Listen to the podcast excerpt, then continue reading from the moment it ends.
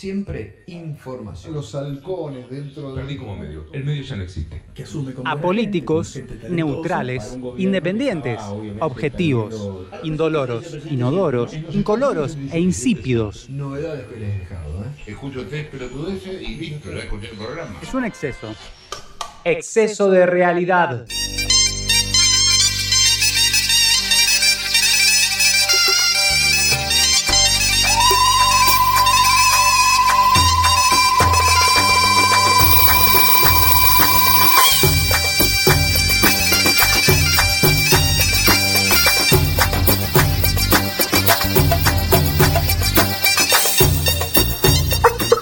Bueno, mientras se No, van las odaliscas prohibidos. del estudio, Tiró unos prohibidos. Un caderín, por favor.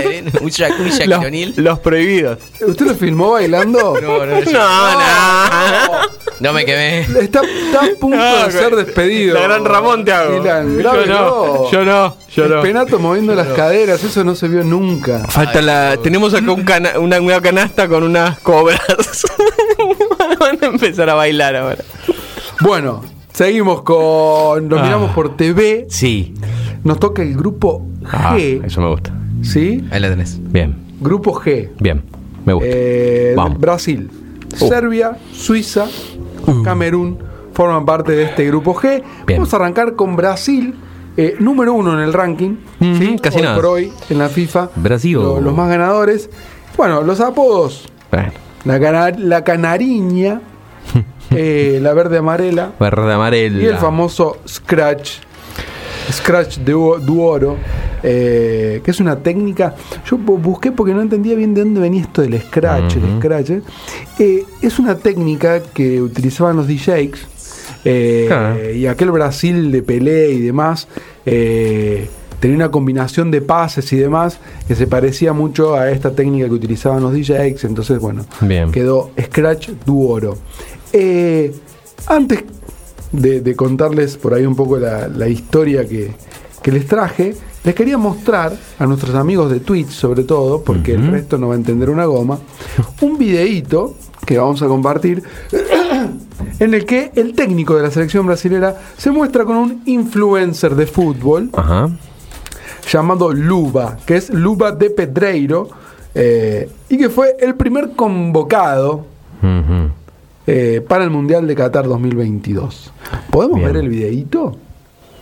Podemos. Luba, Luba quiere decir eh, guantes, São 27 convocados porque agora, este e influencer 26 só tá eh, aberto, porque um utiliza unos guantes negros. Bien. ¿Es arquero el muchacho? Receba, a cara da luva de predeiro é o melhor do mundo. Obrigado, Deus. Ahí está con la casaca. Estamos poniendo la Brasil sempre, casaca. quer representar nós. Sim, graças a Deus, pai. Vamos, pai. Sim. Jogava, ganhava o Wesker já vem. Graças a Deus, pai. En primera ronda te vuelve. Tiene un estilo parecido al A amigo. comunicação é que são 27 eh, nunca me sale el nombre. Cabe, Canabe, Cabe, 26 Cabe, ¿cómo es? El, el que suele aparecer con la camiseta de Italia. Que hace los videos que hace así. Ay, no. Ah, sí, sí. De hecho, han aparecido juntos en algún video. Eh, el muchacho tiene un Bien. millón de seguidores en Twitter, eh, 19 millones en Instagram Ufa. y 20 millones en TikTok. Bien ahí. Como para tener una idea eh, de la influencia que tiene el muchacho. Nada, un- una nota de color. No lo tenía Tite eh, con esta faceta. Faranduleando Sí, ahí un poco. Bueno, sí, un poco. Lo, lo citó como convocado número 27. La historia que les traje es la historia de la camiseta desaparecida de Pelé. Apá, me Tal gustó. vez la conozcan, eh, pero bueno, yo no la conocía, entonces la traje. Sí sabía la historia de cuando Brasil le cambia el color a su camiseta después del Mundial del 50, cuando pierde con Uruguay la final. Eh, bueno, a partir de ahí dijeron que la camiseta blanca era mufa. Algo tenía que cambiar, ¿no? Eh, sí, dijeron que era mufa y bueno, hicieron una votación y bueno, y quedaron los colores que usa actualmente. Pero esta es la historia de la camiseta desaparecida de Pelé. Brasil ganó la final del Mundial de México 70, 4 a 1 Italia. ¿sí? Durante el partido, perdón, ¿eh? varios jugadores italianos eh, le hacían señas a Pelé. Porque querían tenerla la, para cambiar la camiseta Claro. con, con el, con el astro brasilero. Cuando terminó el partido, se generó el típico descontrol, abrazos, tumulto, eh, y Pelé llega al vestuario y solo tenía el pantalón y las medias. Ajá. No había rastros de la casaca de la camiseta. Bien, el utilero. Lo buscó, le, le- le llegó a buscar hasta la, la- la policía, Mm. buscando a ver quién podría tener la camiseta. Rumores, Bueno, miles, de que estaba en Europa, de que la tenían los eh, un grupo narco mexicano. eh, Claro. bueno, en fin. eh, y en todas las entrevistas, Pelé recordaba ese, ese suceso. ¿Qué pasó? En el 2002, 32 años después, Marcelo Chirol, un preparador físico que en, en el momento de la nota estaba en Flamengo, eh, reveló el secreto. La localización de la camiseta de Mm. Old Rey. Ajá. Cuenta este muchacho, dice, mi padre es Admiroldo, eh, perdón, Admildo Chirol e integraba la comisión técnica de aquella selección de 1970. Pelé lo quería mucho y antes de la final le prometió la camiseta. Cuando la gente eh, se saltó a la cancha, Abalanzó. eh, el Lobo Zagalo, que era el técnico del equipo, lo agarra a Pelé, lo aparta, se lo lleva aparte eh, y le dice que le dé la camiseta. El ayudante técnico este, el amigo Admildo Chirol, ve la situación, Pelé le había prometido la camiseta, interviene Dámela. y le dice, no, era para mí, y Pelé se la da. Y para que hacerse el boludo después. Pero le dice que no le cuente a nadie. Claro. Querusa. Claro. Vamos a decir que no la encontramos más. si no, no salimos del estadio, ¿Qué papá. pasó? Eh, co- como Pelé le pide esto, que, que- que no se, que nadie sepa, bueno, Pelé no le dice a nadie, el tipo se la pone abajo de toda la ropa y se viste Claro. arriba y la lleva hasta Brasil, escondida. Y el Lobo Zagalo tampoco le dice a nadie porque le daba vergüenza la actitud de mierda que había tenido de, de traerlo aparte para quedarse él Claro. eh, con la camiseta de Pele. Y así, bueno, fue que durante tantos años todo el mundo se creyó la famosa historia del, del robo. Algo que también me pareció interesante es que dijo el, el preparador físico que contó que el padre tenía la camiseta, que la tienen marcada en la casa, la tuvo un tiempo escondida, después dijo, Claro. bueno, Bueno, ya está. ya está, la enmarcamos, pero el miedo de contar también, ¿eh? porque se la vayan a afanar, ¿viste? Claro. Tiene miedo que se la vaya a afanar, así o que... que... vengan de la Federación Brasilera y digan, no, esa camiseta O que venga de un- pertenece. Claro. La lora. Claro. Vale 20 millones de dólares. Así que trata de no comentar mucho respecto del Claro. lugar de residencia bien. de, de este padre. Bueno, veremos qué pasa este año con Brasil. A ver qué suerte tiene. Nos toca ahora Serbia. Bien. Europeos, 21 en el ranking. Ujú. Lo llaman las Águilas Blancas. ¿sí? Eh, ¿Cómo? Mucho pajarito. Mucho Sí. pajarito. Mucho Mucho, mucho ave. Mucha águila. Eh, sí, eh, aves y leones, ¿vio? Leones, sí, los africanos felinos. son todos leones de algo. Sí. Sí, es verdad. Eh, Aprendan de Japón, los hijos del sol naciente. Ahí está, vamos. Eh, gato. Kill. Vamos a hablar de Dusan Tadic, que bailó a Real Madrid y que le dijo no al Barcelona. Todo en un mismo Años, en un mismo renglón. El 5 de marzo del 2019, en el Santiago Bernabéu, el amigo Tadic metió dos asistencias y un gol. Juega en el Ajax de Holanda eh, y le ganaron 4 a 1 a Real Madrid por la Champions League, Mm. aquel equipo que la rompía toda con De Jong, que ahora está en, el, en Barcelona y algún que otro jugador The Light, eh, defensor. de Light, eh, me estoy olvidando de, eh, de- Mieres, eh, no, Mieres, y- Mieres, el brasilero. Nieres, después está también Ziyech, que está jugando en el Chelsea. Ziyech, que ahora está en el Chelsea, el marroquí. Bueno, en fin, equipazo, le ganaron 4-1 al Real Madrid por la Champions League. Eh, uno de los primeros clubes que se interesó, obviamente, fue el Barcelona. Eh, que en ese momento, claro, era muy tentador ir al Barcelona. Barcelona te ofrecía jugar en uno de los mejores equipos del mundo y compartir equipo con Messi.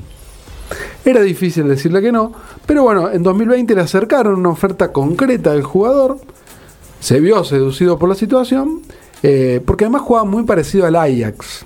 ¿sí? Tiene mucho vínculo con el mundo Cruyff y ese estilo de juego, pero le dijo que no. Dijo, Ajax es mi vida, es mi club y todo lo hago por él. Wow. Eh, bueno, con su selección es el capitán y marcó uno de los goles decisivos contra Portugal que los clasificó eh, y contra Brasil en el primer partido tratará de emular aquel partido contra el Real Madrid en el que se vistió de héroe con dos asistencias eh, y un gol. Veremos qué pasa con Serbia. Em, que tiene algún que otro jugador. Está el, el- el amigo Blaovic, eh, el delantero que hoy juega en Juventus. Ah, sí. Em, está em, Milinkovic Savic, que, que- que juega en la Lazio. Hamsic. ¿Quién? ¿Hamsic no juega más? No, Hamsic era de, no, no era serbio. ¿No era serbio? No, igual creo que no- ya no juega más. eh, ¿Qué jugador? Pero gran jugador Hamsic. Sí, Marika Hamsic. Bueno, pasó Serbia. Eso es lo que, lo que tenía para contarle respecto del amigo Tadic. Ya se han conocido casi todas las, las listas de los eh, jugadores. Pasamos a Suiza, 15 en el ranking mundial. Eh, el apodo es un tanto raro, es Schweizer Nati, que es como equipo nacional. Eh, tiene un récord muy copado y raro a la vez, porque bueno, no es uno de los equipos que eh, le den vida a los mundiales, digamos, los suizos, si están o no están, Claro. no, no, no generan demasiado, pero tienen el récord de 559 minutos sin recibir goles. Nos eh, costó en. Me acuerdo de que en Brasil, Sí. 2014, partido durísimo. Lloré. Con, con el gol contra Suiza estaba solo en mi departamento y lloré. Di María, Con ese gol fue como Yo no, no puedo. un alivio. El, el- el último, o sea, después de mucho tiempo pude gritar un gol de Di María en la final de la Copa América. Mira. No puedo, no puedo gritar goles de Di María. No me, me Es una tenía con- como una cosa que no me una gusta. esa condición, una condición médica. Eh, me da así, no, no, no puedo. El hincha Encima que no lo puede- identifico. Porque viste que, qué es eso, el gol de Marcos Rojo, nadie sabe quién lo hizo. Hay un mito de que lo hizo Marcos Rojo contra Nigeria. Quedó así. Pero Qué nadie lindo. sabía quién había hecho el gol. Vimos que entró y gritamos, qué es eso, Ya la está. en contra, no importa tres El, pitos. el choto. Yo Claro. me tiré en el piso. Claro. Eh, yo había pensado que era el Kun Abuelo el que había hecho el gol, sinceramente, pero no, bueno, fue rojo, bueno. Eh, con Di María no, no me pasa. Claro, yo bueno. sé que lo hace Di María, no lo puedo Me gritar, acuerdo salvo el de la final. durísimo ese partido contra Suiza. Bueno, nada. Sí, fue tremendo. Bueno, Bueno, el gol también que mete contra Francia en el último Mm. mundial, en el mundial pasado. un golazo. Bombazo afuera. Se un golazo. Después no le dio un pase, no pudo eh, hilvanar a un jugador celeste y blanco, pero Bueno, Pero hizo un gol. hizo un gol, claro. Bueno, Hace un gol. Hay que ver qué pasó. ¿A quién le a otro, papá? capaz que hacíamos dos goles. Claro, ponele. 559 minutos. Desde el último gol que le hicieron en el 94, eh, jugó todos los partidos del 2006 sin recibir goles, eh, porque terminó quedando afuera por Claro, penales bueno. con Ucrania, eh, y llegó hasta el 2010. eh, bueno, y ahí ya recibió un gol. Dijimos 559 minutos. ¿Qué les traje de Suiza? Les traje las que yo creo, yo humildemente, dijo eh, un soberbio. Eh, ¿Cuáles son las claves eh, de Suiza para este mundial? Primero, el arquero, Jan Sommer. ¿sí? Ya hemos Sí. hablado en algún momento acá que lo confundimos con otro. juega en el fútbol alemán. Es especialista en penales. ¿sí? Es el, el Agustín Rossi del, del fútbol eh, de la Liga de la, de la Bundesliga. Le atajó a Mbappé, por ejemplo, eso sería en Champions, porque no, no juega en otra liga. Le atajó a Sergio Ramos. ¿sí? Eh, le atajó a Jorginho, a Rodri, eh, a Susek, bueno, en fin. Eh, ¿Por qué lo, lo pongo como una de, la- de las claves a Sommer? Por esto de los penales. En 2018 se ejecutaron 29 penales. Fue récord ¿sí? para un mundial. ¿Por qué fue récord? Porque tuvo la incidencia del VAR, que no había estado en otros mundiales. Entonces esto dio la posibilidad de que existieran más penales. Entonces creo que Jan Sommer puede ser eh, una de las Claro. claves. La otra, eh, la diversidad cultural que tiene el equipo suizo, tiene jugadores de, de distintas procedencias, como Shakiri, que eh, en algún momento se pensó que podía ser un, un Messi suizo, era el- la figura del equipo. Sí. aquel partido que ustedes recordaban recién, eh, con- en 2014, Shakiri era como la, la figura del equipo. Bueno, es Kosovar, ¿sí? Eh, Ricardo Rodríguez, que es eh, chileno-español, eh, Seferovic, es musulmán de Bosnia, y eh, Saka, por ejemplo, que es albanés.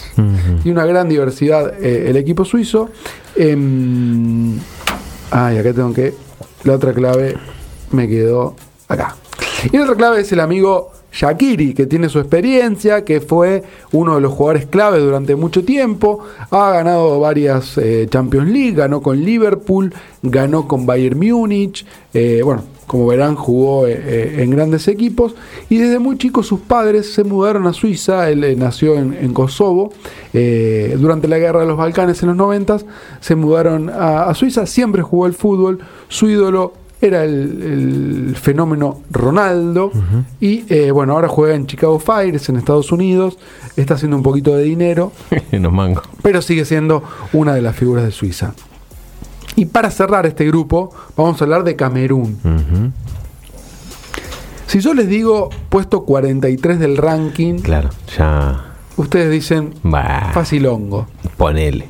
Facilongo. Yo no creo que Camerún vaya a ser eh, un partido fácil. Son los Leones Indomables, Sí. ¿sí? Ese es el apodo. Y el titular es que todavía no presentó la camiseta para Qatar. Ajá. ¿Qué pasó? ¿Por qué no presentaron la Como camiseta Canadá, todavía? que no sabían que entraba. Claro, capaz que juegan con la, un graffiti en la espalda con el número y ya está. Eh, el primero de julio de este año le pusieron fin al contrato con Lecoq Sportif. Mm. Eh, fue medio por sorpresa, pero bueno, la Federación eh, de Fútbol, la Federación eh, Camerunés de Fútbol, eh, buscaría una nueva colabora- colaboración con un fabricante que esté orgulloso de asociar su imagen a la etiqueta de la Selección Nacional de Camerún. Ajá. Ese fue el mensaje de la Confederación que la lidera Eto'o, Samuel Eto'o. Eh, ¿se están buscando toda- están buscando todavía quién. Sí, para mí hubo una pica ahí con Lecoq Sportif respecto de que son franceses, eh, la cuestión de los inmigrantes. Mm. Puede Eh, ser. Debe haber habido algún chispazo ahí y por eso hicieron cambiarla. Ya está la nueva marca, ¿sí? Mm. Que se llama One All Sports, como un todos los deportes, o todos los deportes en uno, Eh, claro. ser.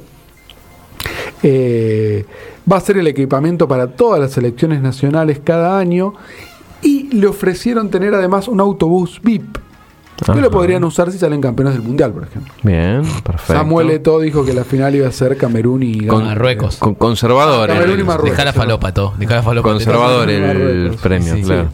Eh, bueno, al parecer es el contrato más alto de la historia del país en cuanto a, a la cuestión monetaria, pero se desconoce eh, el monto.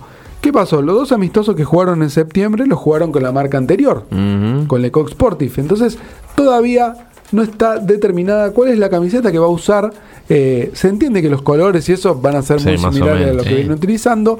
Ya eh, publicaron los buzos, camperas, camiseta de entrenamiento, etcétera, pero todavía no dieron a luz eh, con la camiseta que va a vestir el equipo camerunés durante los partidos para disputar este grupo H junto a Brasil, junto a Serbia y con Suiza. Así que hay que esperar para conocer la camiseta de Camerún. Por lo pronto, nosotros lo miramos por TV.